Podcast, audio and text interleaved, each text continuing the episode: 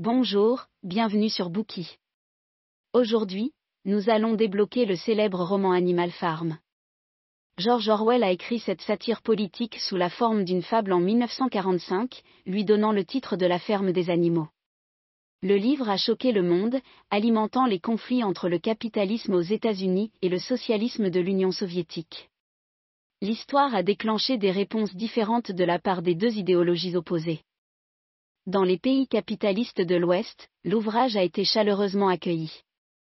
Les gens croyaient qu'il s'agissait d'une évaluation objective d'un pays socialiste et disaient la vérité sur ses conditions de vie. Les sociétés occidentales ont adopté l'histoire et sa popularité a augmenté. Animal Farm a été traduit dans plus d'une douzaine de langues, adapté pour les enfants, illustré et transformé en film d'animation. Orwell lui-même est devenu un porte-parole et un arbitre de son temps, avec des opinions morales influentes et un style linguistique qui ont influencé les œuvres de nombreux romanciers et dramaturges occidentaux des années 1950 et 1960. Cependant, dans la Russie communiste, le roman était considéré comme antisoviétique et antisocialiste, et a été interdit pendant de nombreuses années. En fait, le livre est largement considéré comme une révélation du côté obscur de l'influence de Joseph Staline en Union soviétique et une attaque contre le totalitarisme à travers le monde. Dans la préface de l'édition ukrainienne, Orwell dit que certains éléments de l'intrigue ont été inspirés par les faits historiques de la révolution russe. Pendant la guerre froide, les États-Unis ont activement utilisé le livre comme arme de propagande contre l'Union soviétique. Alors est-ce vraiment une histoire antisocialiste? Pourquoi a-t-il touché une corde sensible des deux côtés? Ensuite, nous discuterons de l'intrigue du roman en trois parties. Dans un premier temps, nous expliquerons le cadre narratif du roman. Nous entendrons comment les animaux de la ferme planifient leur révolution et quel type de lutte de pouvoir se déroule au fur et à mesure que la révolte est en cours. Et comment le dirigeant commence peu à peu à trahir les révolutionnaires. Dans une deuxième partie, nous analyserons les idées que ce travail cherche à véhiculer et la représentation symbolique derrière le caractère des différents animaux. Dans la troisième partie, nous parlerons de l'approche d'Orwell en matière d'écriture, de la manière dont ses expériences ont modifié ses opinions idéologiques et des raisons pour lesquelles il a voulu utiliser l'imagerie animale pour illustrer ses idées. Première partie, les changements à la ferme des animaux. Manor Farm, l'ancien nom d'Animal Farm, appartenait à un fermier cruel et cupide, M. Jones. Une nuit, ivre de vin, il oublie de fermer le poulailler et d'enfermer les bêtes. Ainsi, pendant que lui et Madame Jones dorment, les animaux se rassemblent dans la grande grange et écoutent un discours prononcé par Olmajor, un cochon vénéré. Olmajor a 12 ans et meurt lentement. Avant de rendre son dernier souffle, il souhaite transmettre sa sagesse à d'autres animaux. Il parle avec indignation de la vie misérable des animaux. Dès leur naissance, ils sont obligés de travailler, leur nourriture suffit à peine à les nourrir et ils sont envoyés à l'abattoir lorsqu'ils ne sont plus d'aucune utilité. Il dit aux animaux rassemblés que cette manière tragique d'exister n'est pas naturelle. Il y a suffisamment de terre en Angleterre pour que toutes les créatures aient une vie décente.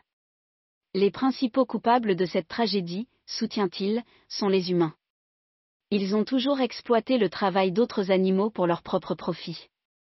Du point de vue de Major, les hommes sont la racine de tout mal. Ce n'est qu'en se débarrassant de leur domination que les animaux peuvent vivre une vie libre et riche. Ainsi, Major encourage les animaux à se relever. Pour les galvaniser, il leur apprend l'hymne Beast of England. Les paroles de la chanson évoquent la promesse d'un avenir meilleur pour les animaux. Inspiré par ces paroles, il chante la chanson encore et encore. Après ce discours encourageant, trois jours plus tard, Major meurt. Les animaux présents portent son message avec passion et le transmettent aux autres.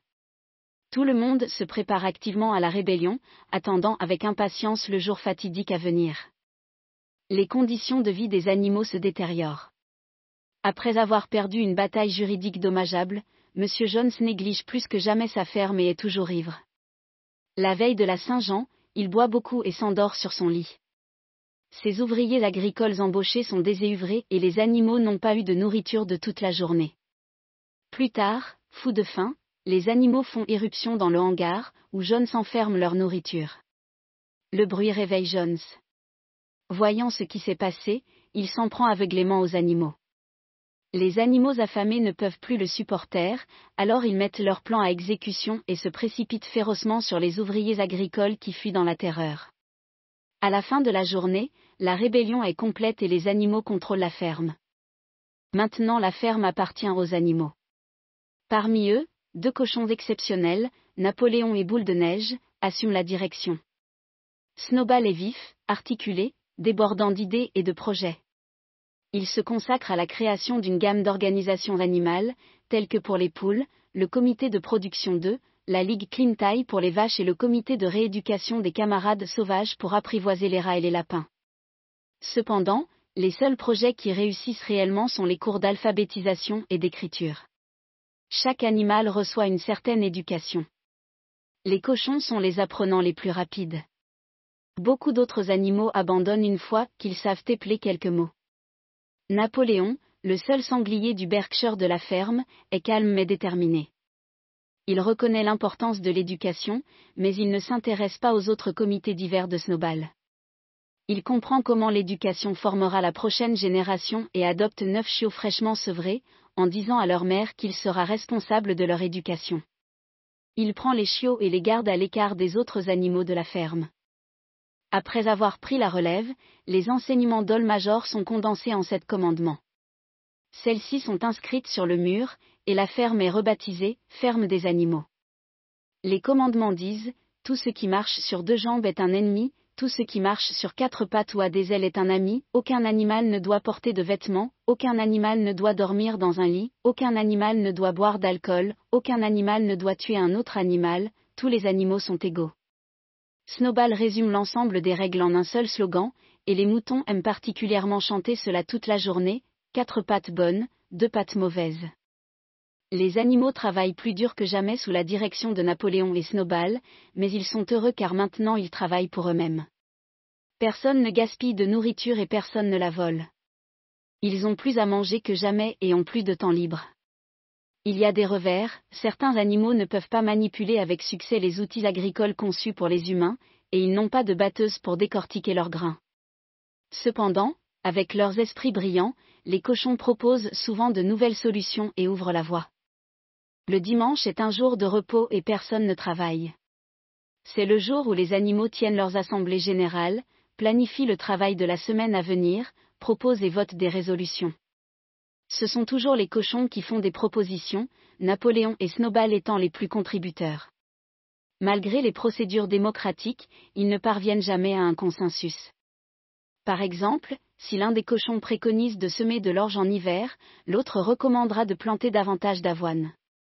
Snowball remporte généralement la majorité des voix en raison de son excellent oratoire, mais Napoléon est habile à solliciter la popularité en dehors de l'Assemblée. Ses interactions et influences sont efficaces, notamment sur les moutons. Il les encourage à perturber les débats. Les moutons interrompent souvent les réunions en chantant quatre pattes bien, deux pattes mal, surtout lorsque le discours persuasif de Snowball atteint un point dramatique. Un projet de construction d'éoliennes provoque le désaccord le plus intransigeant. Snowball pense que le moulin à vent devrait être construit pour produire de l'électricité. L'électricité peut fournir de la lumière et de la chaleur et faire fonctionner diverses machines pour faire le travail pour les animaux. Cela allégerait leur horaire de travail. Cependant, Napoléon se moque du plan. Il pense que la priorité devrait être d'augmenter la production alimentaire. Tout le monde pourrait mourir de faim en perdant du temps à construire un moulin à vent. Finalement, un dimanche, ils arrivent au scrutin final et l'éloquence de Snowball l'emporte par un glissement de terrain. Au moment où la décision triomphale est annoncée, Napoléon pousse un hurlement. Personne n'a encore entendu un son aussi terrible. Neuf gros chiens se précipitent et se dirigent directement vers Snowball. Désespérément, il s'échappe de la gueule des chiens et s'enfuit. Cela laisse Napoléon comme seul commandant de la ferme des animaux. Il annonce aussitôt la suspension des rencontres dominicales. Au lieu de cela, les décisions seront prises par un comité spécial de port, dirigé par lui. Tous les autres animaux devraient simplement accepter leurs décisions. Inutile de dire que l'annonce bouleverse les autres animaux, dont quatre petits cochons qui ne connaissent que quelques mots. Ils désapprouvent les nouvelles dispositions. Tout le monde veut protester, mais ils ne savent pas comment s'exprimer. Les quatre petits cochons n'osent pas parler, ils ont trop peur des aboiements des neuf chiens féroces qui font office de garde du corps de Napoléon. Ensuite, les brebis commencent à chanter, quatre pattes bonnes, deux pattes mauvaises. Au moment où ils se calment, l'occasion de discuter est passée. À la suite de la réunion, Skiller, un cochon réputé pour son éloquence et sa force de persuasion, fait pression sur les animaux au nom de Napoléon. Il dépeint la prise de pouvoir de Napoléon comme un acte d'abnégation au profit de tous les animaux. Il tente de discréditer l'héritage de Snowball. Il utilise leur peur de Jones comme atout lorsque les autres animaux le défient. S'ils ne font pas confiance à Napoléon, Jones reviendra et récupérera la ferme. Il déclame, sûrement, camarades, vous ne voulez pas que Jones revienne? C'est vrai, personne ne veut que le fermier revienne. Si le mouvement de Napoléon est ce qui peut empêcher le retour de Jones, les animaux ne peuvent plus s'y opposer. Fait intéressant, Napoléon, qui s'était toujours opposé au moulin avant, change maintenant d'avis. Utilisant Skiller comme porte-parole, il suggère qu'il avait plaidé pour le moulin avant depuis le début, mais Snowball lui avait volé les plans. Il affirme que la seule raison pour laquelle il avait soulevé des objections auparavant était de tromper Snowball. Le récit de Skiller semble crédible, bien que les autres animaux ne comprennent pas vraiment les motivations de Napoléon. Comme il est toujours entouré de chiens menaçants, il est plus facile de ne pas contester l'explication. Construire le moulin avant est une tâche extrêmement difficile. Les animaux n'ont pas la technologie nécessaire à l'entreprise. Même pour casser les pierres en morceaux de la taille dont ils ont besoin, il faut une méthode ingénieuse mais laborieuse. Ils transportent les gros blocs et les rochers en haut d'une colline et les jettent sur la pente, de sorte qu'ils se brisent en morceaux au fond lorsqu'ils peuvent être transportés dans une charrette.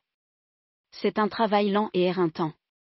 Parfois, il faut une journée entière juste pour traîner un rocher sur la colline, seulement pour constater qu'il ne se fissure pas nécessairement lorsqu'il s'écrase au fond. Les animaux sont esclaves pour terminer ce projet pendant 60 heures par semaine. Il n'y a plus de repos le dimanche. Néanmoins, ils sont toujours joyeux, heureux de travailler pour leur propre compte.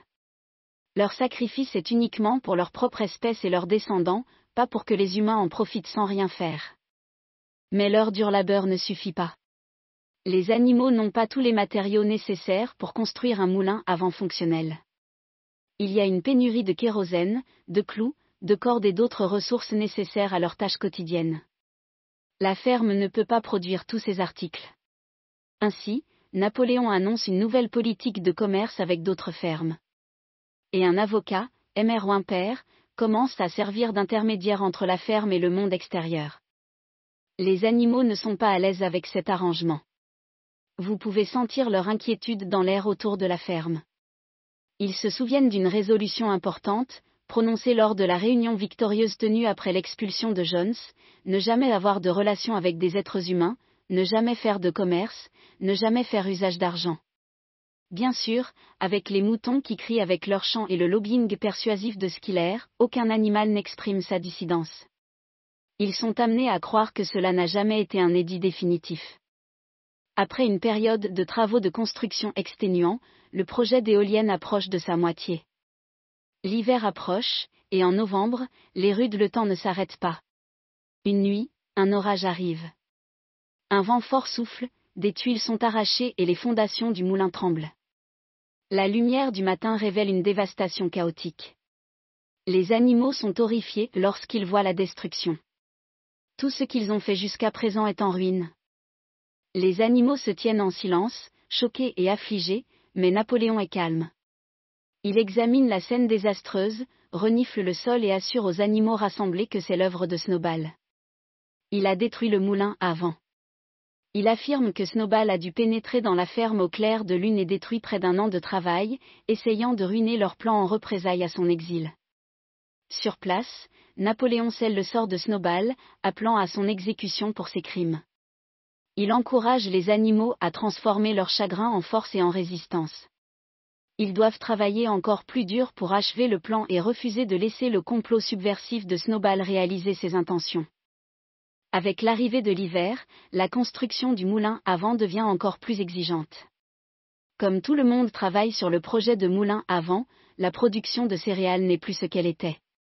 Et Napoléon échange une partie du grain contre des approvisionnements. Alors, cet hiver-là, la nourriture manque. Napoléon cache la situation de l'extérieur, forçant les poules à vendre les œufs qu'elles s'apprêtaient à couver au printemps pour combler le manque à gagner. Pendant tout ce temps, Snowball est introuvable.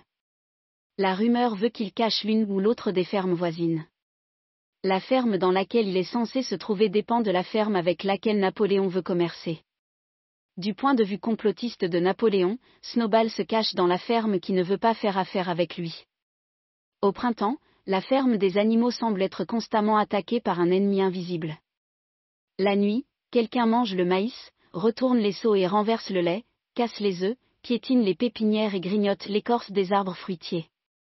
Quels que soient les dégâts, Napoléon blâme Snowball. Il semble convaincu que Snowball se faufile dans la ferme la nuit pour faire des ravages. Napoléon ordonne une enquête approfondie sur les activités de Snowball. Skiller annonce que Snowball s'est associé aux propriétaires d'une ferme voisine dans le but de leur prendre Animal Farm. Il prétend que Snowball était l'espion de Jones depuis le début. Skiller lave le cerveau de tout le monde. Il dit qu'auparavant, lorsque les humains avaient tenté de reconquérir la ferme et avaient été chassés à la bataille de l'étable, où Snowball semblait se battre vaillamment, il était en fait de mèche avec Jones et visait à les détruire. Quant aux blessures qu'il a reçues au combat, elles se sont infligées à lui-même. Skiller affirme que la preuve de tout cela se trouve dans les documents écrits par Snowball à l'époque. Cependant, les animaux ne peuvent évidemment pas les lire. Ils en viennent progressivement à accepter la version des événements de Skiller. Encore plus audacieusement, Napoléon prétend que Boule de Neige a planté ses agents secrets parmi eux à la ferme. Il convoque tous les animaux pour une exécution publique de ces traîtres. Viennent d'abord les quatre cochons qui protestent contre l'annulation des réunions du dimanche par Napoléon, puis trois jeunes poules qui s'opposent à la vente d'eux par Napoléon, puis une oie et trois moutons. Tous ont apparemment avoué avoir été instruits par Snowball. La liste des animaux traîtres s'allonge de plus en plus. Les animaux avouent et sont abattus, et leurs corps sont entassés aux pieds de Napoléon. L'horrible épisode choque et effraie tous les autres animaux. Ils n'ont jamais été témoins d'un carnage aussi horrible et sanglant et ne peuvent s'empêcher de compatir avec les victimes. Ils expriment leurs pensées en se réunissant pour chanter Creature of England. Bientôt, Skiller les arrête et il leur est interdit de le chanter à nouveau. Après quelques jours, la terreur est oubliée, mais les animaux survivants se souviennent du commandement selon lequel aucun animal ne doit tuer un autre animal inscrit sur le mur. Cependant, lorsqu'ils regardent à nouveau, il constate que la clause se lit désormais comme suit, aucun animal ne doit tuer un autre animal sans motif. Ils ne peuvent pas remettre en question les mots supplémentaires. Si c'est écrit sur le mur, ils doivent s'être mal souvenus. L'exécution des traîtres en ligue avec Snowball est clairement justifiée, donc l'affaire est close. Napoléon est de moins en moins vu autour de la ferme. Lorsqu'il apparaît, il est toujours entouré d'autres personnes. Il emménage dans la ferme de Jones il transforme sa chambre en une suite séparée et prend ses repas séparément. Il n'est plus seulement Napoléon, il est maintenant appelé notre chef, camarade Napoléon. Le succès de la ferme est entièrement attribué à son leadership. Après avoir pondu des œufs, les poules disent, sous la direction de notre chef, le camarade Napoléon, j'ai pondu cinq œufs en six jours. Quand les vaches boivent, elles s'exclament, grâce à la direction du camarade Napoléon, comme cette eau est excellente. La façon dont les animaux doivent considérer leur chef Napoléon est condensée dans un poème intitulé Camarade Napoléon. Les mots du verset sont inscrits sur le mur extérieur, en face des sept commandements. Plus tard, Animal Farm est à nouveau attaqué par les humains. Cette fois, la tension monte, résultant d'un différend commercial sur le bois avec les fermes voisines. Dans ce conflit, contrairement à la bataille de l'étable, les animaux ne gagnent pas si facilement. Bien qu'ils finissent par chasser les envahisseurs, presque tous les animaux sont blessés, même Napoléon. Le moulin avant qu'ils ont travaillé si dur à construire est complètement dévasté dans la bataille. Ils doivent recommencer le projet à zéro. Après d'autres travaux intenses, enfin, le moulin avant devient une réalité. Cependant, au lieu d'être utilisé pour générer de l'électricité permettant d'économiser du travail, il est utilisé pour moudre le maïs les animaux sont à nouveau mis au travail, construisant un deuxième moulin à vent, qui promet de leur servir à leur fournir de l'énergie électrique. Ils travaillent plus dur que jamais, luttant contre la faim. La vie des animaux est devenue misérable et misérable, malgré cela, ils gardent espoir. Après tout, Animal Farm est la seule ferme entièrement détenue et exploitée par des animaux, pour des animaux. Ils continuent de croire qu'un jour ils formeront leur propre république et que l'avenir de leurs enfants sera plus brillant que leur vie actuelle. Cependant, au lieu de devenir une république animale, Animal Farm redevient progressivement ce qu'elle était. Napoléon, d'autres cochons et des fermiers humains en visite organisent un dîner de retrouvailles. Ensemble, ils décident que le nom de la ferme redeviendra Manor Farm et que le terme, camarade, sera aboli. Tout ce qui reste des sept commandements est ceci, tous les animaux sont égaux, mais certains animaux sont plus égaux que d'autres. Napoléon, et les autres cochons se mettent à marcher sur deux pattes. Même le mantra du mouton est changé. Cela devient quatre pattes bien, deux pattes mieux. Les animaux regardent ce qui se passe à travers la fenêtre de la ferme. Ils regardent du cochon aux hommes et des hommes aux cochons. Peu à peu, il devient difficile de dire lesquels d'entre eux sont des humains et lesquels d'entre eux sont des cochons. Ils ne peuvent plus les différencier. Merci d'avoir écouté. Vérifiez le lien ci-dessous pour déverrouiller le contenu complet. Dir hat dieser Podcast gefallen? Dann klicke jetzt auf Abonnieren und empfehle ihn weiter. Bleib immer auf dem Laufenden und folge uns bei Twitter, Instagram und Facebook. Mehr Podcasts findest du auf meinpodcast.de.